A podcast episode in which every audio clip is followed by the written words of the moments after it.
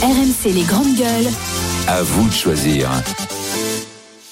À vous de choisir. On va revenir sur euh, ce drame terrible qui s'est joué euh, dans le Nord avec cet accident de, de voiture et qui met la, la, police nationale en deuil.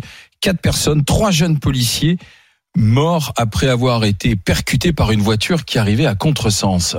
Oui, les faits sont euh, terribles parce que dans le premier véhicule se trouvaient trois policiers affectés au commissariat de Roubaix. D'ailleurs, leur visage a été euh, diffusé. C'est la police qui a décidé de diffuser le, le visage de, de, de, ces trois policiers très jeunes. Hein. Ils étaient âgés de 25 ans pour deux d'entre eux. La troisième victime avait 24 ans. Aucun n'a survécu à la collision. Une quatrième personne se trouvait à bord du véhicule. Euh, il s'agit d'une jeune adolescente de 16 ans. Les policiers la conduisaient à l'hôpital. Elle a été blessée dans l'accident, transportée en urgence absolue à l'hôpital. Les deux personnes impliquées dans l'accident, parce que la responsabilité, c'est l'autre conducteur. Il est mort. Euh, l'autre est dans un état aussi euh, assez difficile. Ils étaient tous les deux connus des services des forces de l'ordre, car notamment pour des faits d'usage stupéfiant. Alors on essaiera de comprendre pourquoi le chauffard a perdu contrôle de son véhicule et est venu percuter euh, le véhicule de, de la police, mais peut-être qu'effectivement c'est lié à des usages stupéfiants. En tout cas, il y a un émoi considérable dans la ouais. police. Euh, ce matin, Gérard Darmanin arrive sur place et on, on sait, Bruno, que ça fait beaucoup réagir, toi et tes collègues. Eh ben oui, c'est des moments, c'est trois héros de la République, trois, trois policiers qui sont là pour nous sauver, pour nous protéger. Ils l'ont fait jusqu'à leur mort, puisqu'ils ont amené cette jeune fille, tu le disais, à l'hôpital, qui a été violentée. Euh, ouais, c'est des moments terribles pour la police nationale, pour ce, ce, ce commissariat de Roubaix qui, qui doit souffrir, parce que vous savez, euh, la, la maison police, dont on sait que le, métier est très difficile, euh, vit un petit peu en autarcie aussi. C'est un peu ce métier qui le veut. Et moi, je, moi, je l'ai vécu au raid lorsque deux de mes compatriotes sont morts à Ris-Orangis il y a bien longtemps. C'est des moments qui sont mais terrible, terrible. Et, et, je pense vraiment à, non seulement aux familles de, de ces trois jeunes, mais surtout euh, aux, aux, policiers de, de, Roubaix qui vivent un moment terrible. Et pour l'ensemble de la police nationale, pour les 150 000 policiers et gendarmes, évidemment, qui, qui représentent cette institution, c'est un moment qui, il ouais, n'y a, a, rien à dire, c'est terrible. En face, euh, en face, c'est des, des, visiblement des, oui, ça, ça, des gens connus des services de police. Ouais. Pour euh, des affaires de stupéfiants, des affaires de violence qui roulaient à contresens euh, et qui les ont percutés de pleine face. Donc, euh, on, on, va se dire quand on va voir le pédigré ben sûrement oui. de de ceux qui ont tué les, les, les, trois policiers, ça va faire ça va faire réagir, ça va de, de nouveau susciter sûrement la colère de, de, la corporation des policiers quoi face à ces chauffards, ces fous de la route. Ces trois jeunes policiers, euh, l'un est papa, je crois ouais. que l'autre oui. attendait aussi euh, Paul Manon, à avoir un enfant. 24-25 ans. On est quand même dans de la délinquance routière, on est dans un accident de la route qui là touche effectivement trois jeunes policiers mais je crois que des accidents de ce type, il y en a hélas tous les week-ends, enfin toutes les semaines. On avait eu l'affaire Palmade, on en a entendu parler pendant longtemps, mais à cette occasion, beaucoup de gens sont venus témoigner du fait que ça, ça arrive à des anonymes. Ici, euh, ce sont pas vraiment des anonymes parce que ce sont effectivement des gardiens de la paix, des, des, des policiers, et que ce sont euh, ceux qui euh, viennent aussi euh, nous protéger. Maintenant, euh, la, la, problématique de tous ces gens qui alors lui, je ne sais pas s'il avait pris de la drogue. Enfin, en tout cas, il est décédé de toute façon. Donc il y aura forcément des analyses toxicologiques bien aussi sûr. bien sur lui que sur son passager. Mais on avait affaire encore à des euh, délinquants euh, en général, ouais. donc des délinquants routiers, euh, roulés à contresens. Il va falloir aller regarder aussi euh, s'il y a eu ou pas impunité dans le traitement euh, judiciaire de ces deux de ces deux personnes. Parce que si cet homme-là, on apprend finalement, ah oh, ben il avait pas son permis, ah oh, ben il avait pas le droit, de, pas d'assurance, ah oh, ben il avait pas le droit de rouler. Mais on va pas se mentir. Hein. Euh, on a pris la route ce week-end. On en a certainement croisé beaucoup qui roulaient sans permis, beaucoup qui roulaient en ayant euh, pris de la, du, du cannabis ou autre chose, y compris les poids lourds qu'on a croisés qui sont oui, euh, un peu sous coke. Donc euh, bon bah voilà, c'est ah bah, quand même. Moi ah j'ai bon entendu dire qu'il y avait euh, pas mal de, de, chauffeurs routiers pour tenir les cadences infernales que leur impose euh, la mondialisation sont parfois obligés de se faire un rail de coke pour tenir la route. Hein. Donc les mouchards, c'est pas sur tous les, les, les camions. Hein enfin en tout cas les camions français peut-être, mais certains camions, euh, ça trafique les mouchards. Donc euh, on, on, voit bien qu'on a une vraie problématique. C'est la problématique de la drogue. Enfin, moi, je, je encore une fois, on peut pas s'avancer sur euh, les causes de l'accident. C'était peut-être uniquement une conduite complètement de, contrôle, de dingue, mais, mais, on a un gros moi... problème avec la, la, question de la prise de drogue dans ce pays, pas que pour le, la route, mais aussi pour la route. Charles j'ai pas grand chose à ajouter à ce qui a été dit. Je pense que c'est un drame horrible euh, pour ces jeunes policiers, pour leurs familles. euh, et qu'il faut que les auteurs de ce, de ce, de ce drame, de cet accident, euh, soient très sévèrement punis. Euh, je pense qu'il y a une, une partie de la société française qui est un peu en, en roue libre euh, sur, euh, sur- par certains aspects. Il y a une partie. euh, de- une sorte d'impunité aussi. oui, il y a une partie de la société française qui est dans une espèce de violence, de bordel, de, n'importe quoi, euh, euh, qui, qui, et ça va de la consommation de drogue au trafic, au, au, enfin, à la fraude. Il y a, il y a- il y a- voilà, on sait qu'il y a ça. Donc, je pense que, euh, en l'occurrence, une répression exemplaire ne sera pas volée. Bon, alors là, euh, mais de toute manière, déjà, le conducteur est mort. Donc, ça, c'est, j'allais dire, c'est une bonne affaire. hein, c'est comme ça.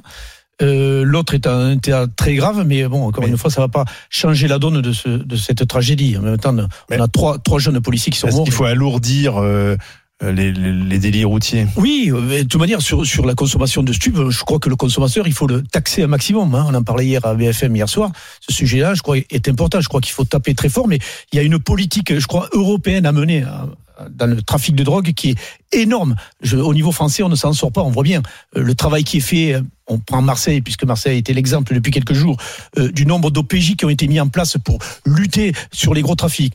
Le nombre de compagnies de CRS qu'on envoie, la CRS 8, des CRS qui viennent patrouiller pour interpeller les consommateurs, pour casser le, le trafic.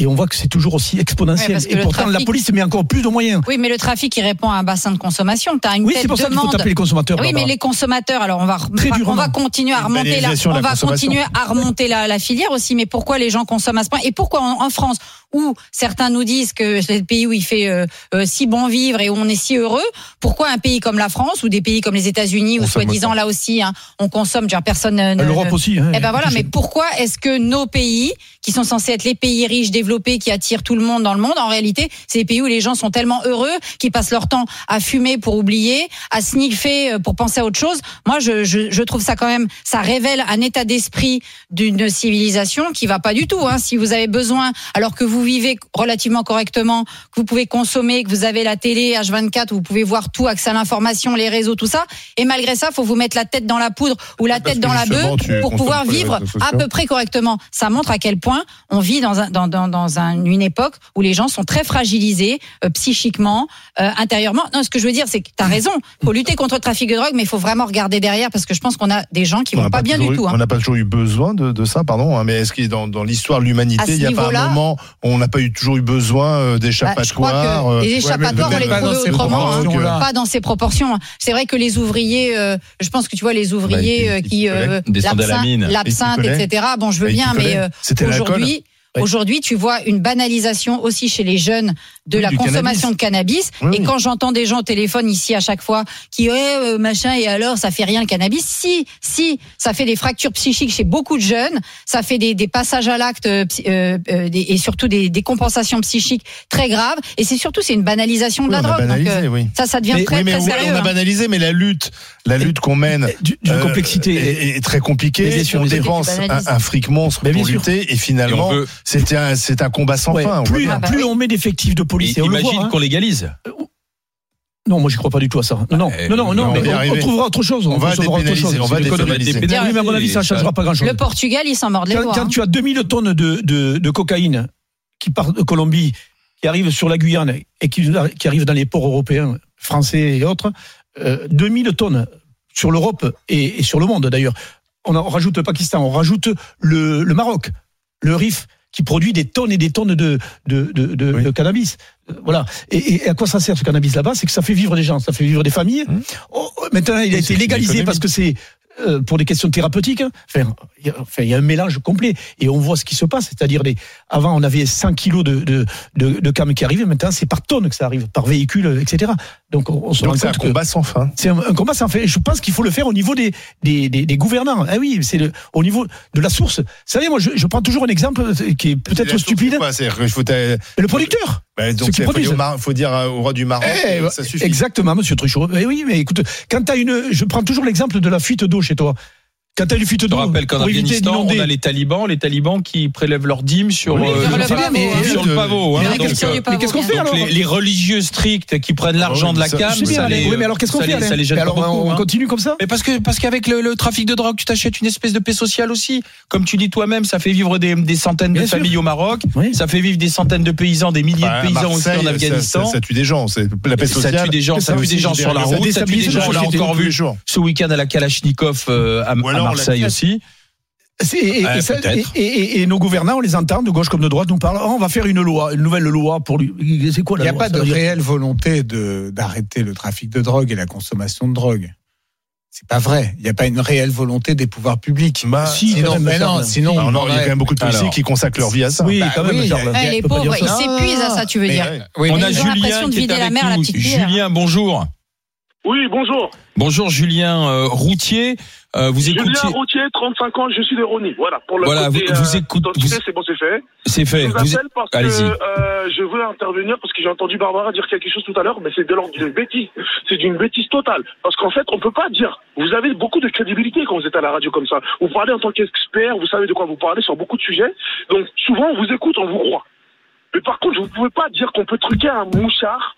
Hein, euh, les routiers truquent des mouchards. Je veux bien entendre que certains routiers, oui, je suis routier, hein, je veux bien entendre que certains routiers euh, qui font du national boivent euh, de l'alcool, euh, Ou prennent de la cocaïne. etc., etc., prennent de, prennent de la coke. Euh, vous savez combien coûte un gramme de coke déjà? Ouais.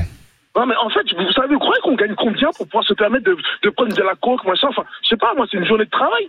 Donc le mec, il va mettre une journée de travail dans le nez pour pouvoir supporter une journée, de- pour pouvoir supporter une journée de travail. En fait, je, je sais pas si vous vous rendez compte de certaines choses. Et, et Est-ce que c'est vrai ou pas? En fait, c'est pas vrai. C'est impossible, en fait. On n'a pas les moyens de faire ça. C'est juste une question de moyens, quoi. En fait, parce que si vous aviez euh, les moyens, vous- déjà, c'est Non, ce qu'il dit Julien, c'est qu'on peut pas trafiquer. Vous pouvez pas trafiquer. euh, On peut pas trafiquer déjà les mouchards. hein, Les mouchards. Si vous connaissez un moyen, vous, vous me le donnez, moi je veux bien hein, tester et je vous donnerai tout de suite mon retour. Mais Ah, est-ce que, pardon, mais est-ce que Julien, en tant que routier, est-ce que vous êtes souvent contrôlé euh, p- pour stupéfiants? Est-ce qu'on est souvent contrôlé pour stupéfiants? Ça dépend du style de conduite qu'on a. Oui, oui, ça peut arriver. D'accord. Donc il y a des contrôles de gendarmerie sur que- autoroute. Oui, oui, voilà, sur autoroute, généralement. Ça dépend du style de con- conduite qu'on a. Vous savez, sur les routes, ben, en fait, euh, on, a- on reçoit des, euh, des messages sur les, sur les panneaux. Si, admettons, euh, je sais pas, moi, il y a un conducteur, euh, il, il tient pas souvent sa route, souvent quand c'est la nuit, par exemple, ça peut m'arriver d'être un peu fatigué. Je sais qu'en gros, si je change de, très- trop souvent de voie sans mettre le clignotant, j'ai un panneau qui dit, voilà, telle voiture, faites attention.